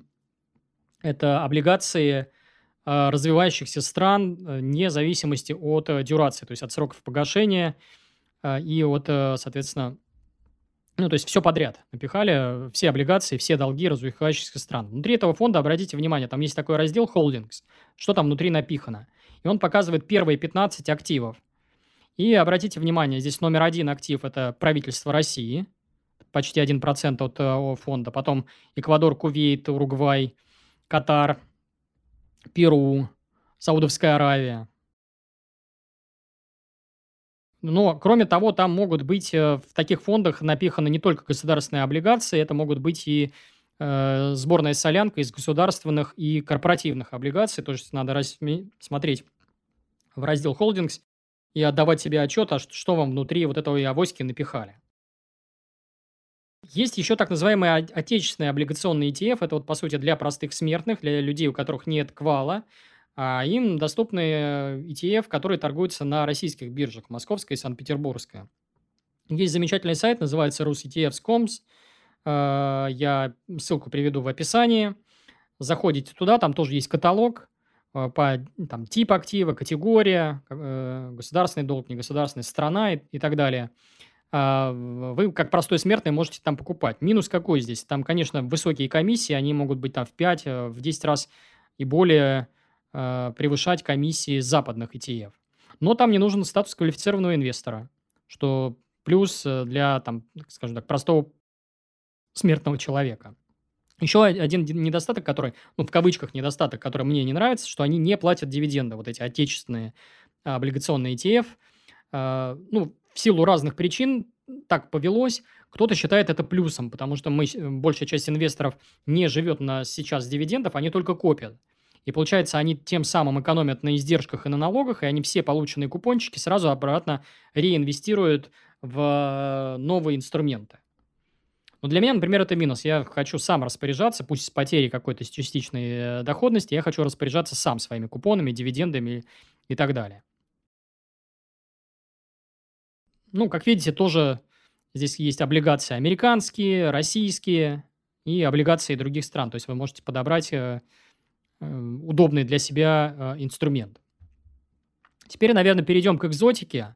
А у нас в экзотику очень любят играть там на YouTube-каналах, в Telegram-каналах. Я по экзотике чуть-чуть э, пробегусь, чтобы вы понимали вообще, что из себя она представляет, зачем она нужна и почему, наверное, там маленьким частным инвесторам редко туда стоит заглядывать. Первое – это, наверное, муниципальные и субфедеральные облигации для начала определения. То есть у нас есть муниципальные облигации. Что они себя представляют? Это долговые ценные бумаги, которые выпускают города или отдельные регионы для финансирования своих проектов или для покрытия дефицита бюджета. Ну, Перевожу на русский, вы даете в долг не центру, маме, а маленьким субъектам, городам, регионам. Ради чего их берут? Ради лишней премии, там, условно говоря, долг по мамы, долг по российскому ФЗ может быть э, там 6%, а долг по муниципалам 7%, э, там 8%. Хотя сейчас с учетом там вот эта вот разница сокращается, там разница может быть там в полпроцента, там, там полпроцента до одного процента. Ну, их еще иногда берут для того, чтобы просто почаще получать вот эти вот купончики. То есть они платят не два раза в год, а четыре раза в год. И, в принципе, все. То есть, ну, здесь надо взвешивать все за и против. Давайте про них поговорим. Риски, плюсы и минусы. А, для начала про риски и минусы. Первое. А, есть риск дефолта, что регион какой-нибудь там Москва, Питер или там какой-нибудь сибирский регион или еще что-то скажет, «Э, я не хочу платить по долгам, дефолт он, по сути, равен дефолту мамы, потому что у нас наша, например, страна, Россия, она устроена э, центрично, и у нас, е, скажем так, здесь риск дефолта страны, э, точнее, риск дефолта региона, он, по сути, равен риск деф, э, дефолта страны. Потому что мама, если что, всегда придет на помощь а, минус, вот какой я вижу, что достаточно дорого, то есть не очень высокая премия. Я бы понял, что если бы, например, по УФЗ мы давали бы в долг государству под 6%, региону мы бы давали, там, к примеру, под 8,5%. Тогда имеет смысл такой инструмент вообще рассматривать, потому что достаточно высокая премия. Но с учетом того, что эта премия все больше и больше сокращается, я, например, вообще перестал смотреть в сторону этого инструмента, хотя раньше им немножко баловался. Есть бумаги там с амортизацией, вот с досрочным по Э, по погашением долга, когда нам принудительно гасят тело облигации, то есть, условно говоря, был долг в 1000 рублей, погасили кусочком 250, тело выплатили, и, соответственно, купоны уменьшились. Потом еще по 250, и потихоньку вот этот долг э, растаял. Я это тоже не очень люблю. А, так, э, э, из недостатков там достаточно высокие спреды, то есть разница между ценой покупки и ценой продажи. Вот как в обменнике вы заходите и смотрите, говорите, как-то несправедливо, нечестно. Вот здесь то же самое. В стакане может быть там цена там, продажи, я не знаю, там 98 рублей, точнее 980 там, а там покупка там 100 с чем-то, там, ну, 1020, соответственно, вот. А, ну, опять же, цифра условная. А, э, что еще из важного? Вот я в момент в кризисный, когда смотрел, как себя вели вот эти вот муниципальные облигации, там ликвидность падает, по сути, до нуля. То есть вы просто не можете физически продать а, вот эту облигацию никому, потому что в стаканах пусто. Никто не хочет ни продавать, ни покупать. Все сидят, затаились. Для кого-то это может быть минусом. А, опять же, на, в кризис может быть паника, то есть может зайти какой-нибудь игрок один и сказать, мне срочно нужны деньги, потому что, я не знаю, там, кредит какой-то или еще что-то, заткнуть дыру в бизнесе и скидывать эти облигации, и в этот момент у нас номинал там долго там с какой-нибудь там тысячи рублей там или с 500 рублей или еще э, упадет там процентов на 20, на 30, на 40 станет меньше. Но это для кого-то это минус, для кого-то это возможность. То есть там тоже можно ловить какие-то возможности. Плюсы какие я вижу? Инструмент идеален для ИИС, потому что вы помимо вот этого чуть повышенного купона, вы можете еще приплюсовывать сюда налоговый вычет 13% э, и получать вот такие вот э, интересные доходности. Особенно это актуально для людей, у которых маленький капитал. Там измеряемым несколько сотен тысяч рублей. То есть можно лишнюю доходность получить. И, конечно, это э, инструмент безопаснее, чем высокодоходные облигации мусорные. Почему? Потому что риски а, как я уже говорил, региона. Мама всегда подстрахует. Если что-то с регионом случится, у нас страна так устроена, что мама придет ему на помощь. И здесь риски, они практически равны э, риску страны, то есть стремятся к каким-то минимальным рискам. К нулю, конечно, не буду называть, но тем не менее. Ну и, конечно, сам плюс какой. Мы чаще получаем беззаботную зарплату, я вот в свое время игрался, комбинировал, соответственно, ФЗшки с муниципальными облигациями, потому что просто хочу почаще вот эти вот купончики получать. А, ну, вот как я, да, вот, собственно, привел вот как раз пример на экране на вашем. А, расскажу, как я выбираю федеральные вот эти облигации муниципальные. Мой алгоритм, опять же, не является инвестиционной рекомендацией. Я их уже, как я уже сказал, совмещаю с ОФЗшками, то есть по отдельности не беру. Беру, чтобы в портфеле было там, условно говоря, несколько ОФЗшек и несколько муниципальных облигаций. Это было раньше, сейчас я уже подчеркну, я сейчас муниципалов не беру ни в каком виде, потому что мне они не очень нравятся. Я смотрю на сроки погашения, когда погасят, на текущую цену и на доходность, именно в таком порядке. Соответственно, я беру только короткие и сверхкороткие долги до года. Здесь всегда до года, потому что, ну, на всякий случай, подстраховка, перестраховка даже. Далее. Ну, почему э, перестраховка? Потому что, я уже говорил, ликвидность тут э, очень плохая, либо она там стремится к нулю, и если произойдет на рынке паника и коррекция, я хочу дождаться погашения вот этих вот коротких облигаций, чтобы потом их обменять на просевшие акции. Я стараюсь брать разные города, то есть у меня не, не бывает такого, что я взял там долги Москвы и успокоился. Это была всегда связка какая-то там. Сырьевые регионы, какая-нибудь Удмуртия там или еще что-то. И э, еще какие-то там регионы добавляю, то есть у меня там это было там 4, там Нижний Новгород какой-нибудь условный. Вот. А я не смотрю на волатильность, то есть мне по барабану. Почему? Потому что ну, цена скачет, и поскольку облигация короткая либо ультракороткая, я все равно дождусь погашения по номиналу, и, ну, то есть меня не волнует, что там цена может меняться из-за какой-то паники или еще чего-то. И я стараюсь в одну бумагу не запихивать более чем 500 тысяч рублей. Может быть, даже чуть меньше. Сейчас бы я бы опускался бы там 250 тысяч плюс-минус. Почему мне это нужно? Потому что вот та самая ликвидность, как я уже говорил, хочется продать бумагу сегодня, не обрушив там котировки, потому что слишком то есть вы, по сути, здесь таким становитесь маркетмейкером, вы сами двигаете котировки, потому что слишком мало народу покупает и продает.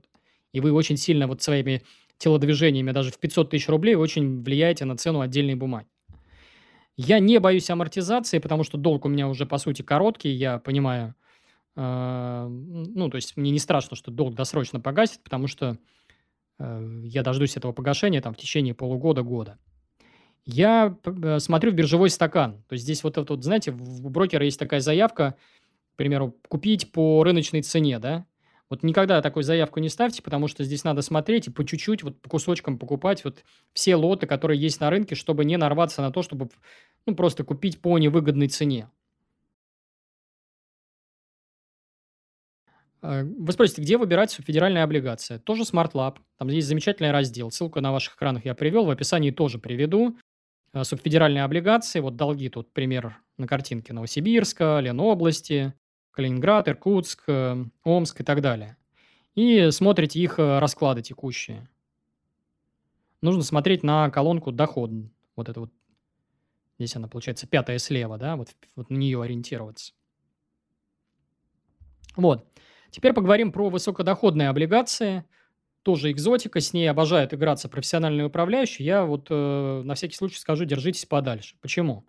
Что из себя представляет высокодоходные облигации? Это облигации, долговые бумаги, не имеющие рейтинга, или бумаги, чей рейтинг не дотягивает до инвестиционного уровня, а также так называемые высококупонные облигации, то есть облигации, купон по которым превышает ключевую ставку вот Центробанка на 5%. Ну, вот такое вот определение, там, условно, из Википедии. Что из себя представляет, если переводить на русский, э, высокодоходные облигации? Вы даете в долг непонятной ООшки, рога и копыта. Кто это, что это, что за бизнес, что он из себя представляет, непонятно. Вы, как маленький частный инвестор, просто не в состоянии понять, там, к примеру, что из себя представляет лизинговый бизнес или, э, там, я не знаю, какие-нибудь э, кредитные организации, микрокредитные. Ну, непонятно кто. Зачем люди в это играются? Тоже непонятно. Ну, я думаю, что скорее от жадности, потому что у них получается, что доходность может быть в два раза больше, чем депозит. Например, депозиты сейчас, там, не знаю, 5-6%, а тут доходность может быть 10% и более. А есть даже облигации, по которым там ну, мусорные, совсем плохие облигации, у которых доходность может там 15% достигать. Мне этого непонятно. Почему? Потому что вот здесь вот эта жадность, она в отличие от там тех же рынков акций, она может привести к полной потере. То есть вы здесь э, имеете запредельные риски, просто вот ну, очень большие, что вам не выплатит конкретный долг, с какой-то доходностью, которая сопоставима с традиционными инструментами. Ну, вы погнались за лишними там 3-5% доходности. Вероятность разориться в этом случае, она сильно выше, просто потому что вот эти вот эмитенты, все-таки рога и копыта, это менее стабильный заемщик, чем э, государство, там, Россия, к примеру. Ну, ничего, кроме жадности, вот игры в эти высокодоходные облигации, я не могу объяснить, зачем люди туда лезут. Тем не менее, вот представьте себе, как ведут себя профессиональные управляющие, которые покупают такое. Они заходят, читают отчетность там раз в квартал. Они понимают, э, есть ли у компании прибыль, пытаются понять размер долга, изучают там какие-то судебные иски компании, есть они или нет, как она себя ведет вообще вот э, в судебном поле. Пытаются общаться с менеджментом, то есть ездят на какие-то встречи, там собрания акционеров, собрания вот этих вот там, не знаю кого, должников, то есть на контакт выходят, анализируют высказывания менеджмента. И даже после того, как весь этот анализ глубокий проведен, нет никаких гарантий, что вам этот долг вернут. Зачем в это играть, опять же, непонятно. Что мы имеем? Если здесь нормально вот пытаться вот выжить, чтобы ничего не потерять, я обязан держать в портфеле минимум там 8-12 эмитентов, потому что, как я уже говорил в начале лекции, ставка на одного эмитента – это прямой путь к банкротству. 8-12 минимум, лучше 30-50. 30-50 штук, еще раз. У меня нет времени на анализ на 50 компаний.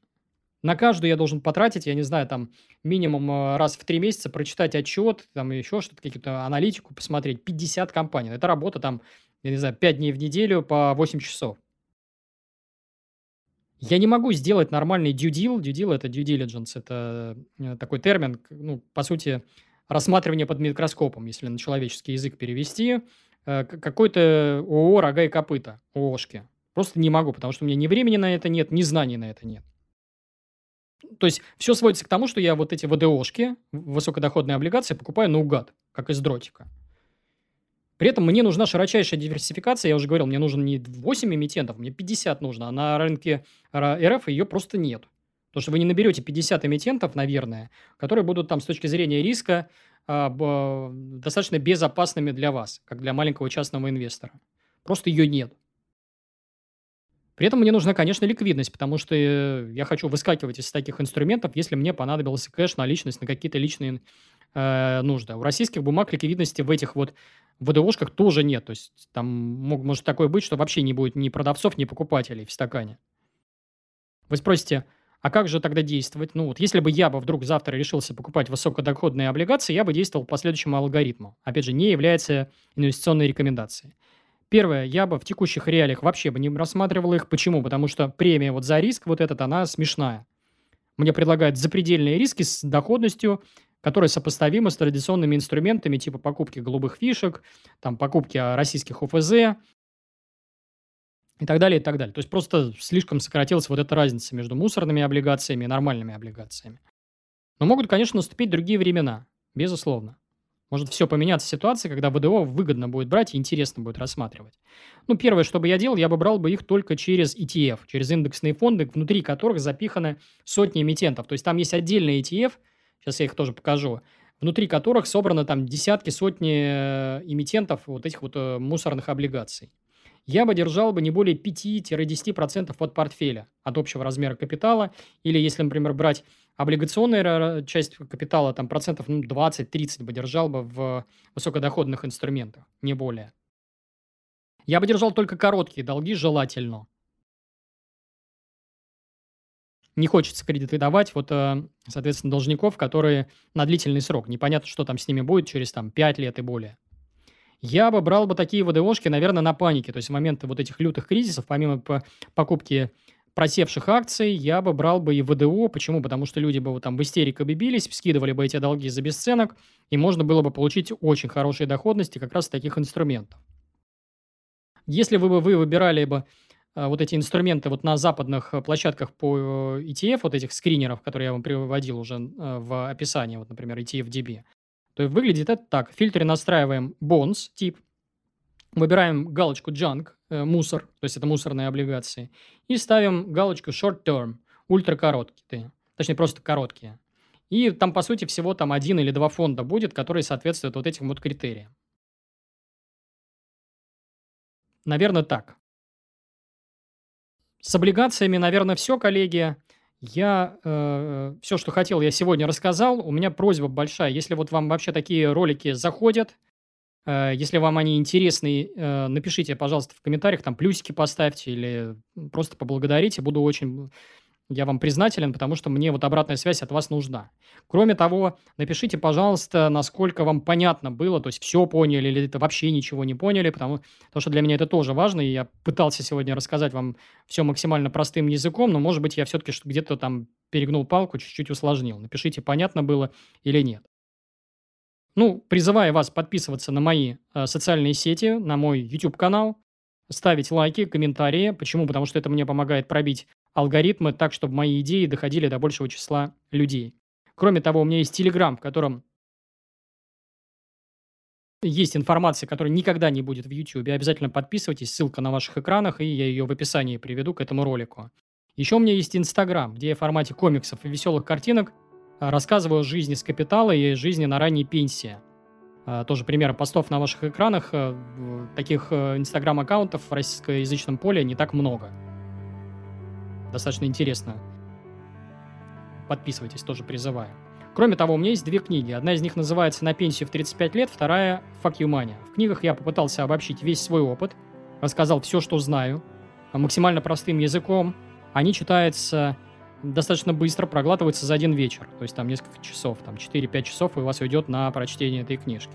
У них, у книжек хорошие отзывы, посмотрите их на Литресе и на сайте LifeLib. И они стоят копейки, всего 176 рублей. Ссылки я приведу в описании, обязательно покупайте. Кроме того, есть э, э, формат аудио, тоже можно скачать в формате аудиокниги, ушами послушать. Ну и подкаст. У меня еще есть под подкаст, где я в формате MP3 эм выкладываю аудиодорожку со всех своих вот э, выпусков. Кому не нравится, соответственно, мой видеоряд, кому не нравится моя физиономия, могут заходить в Яндекс Музыку, искать меня по фразе на пенсию в 35 лет, в Google подкасты если у вас, э, соответственно, Android, и в Apple подкасты, если у вас iPhone. Ссылки на подкаст я тоже приведу в описании к этому ролику. Это все, коллеги. Всем спасибо. А с вами был Байбайкин. Всем пока.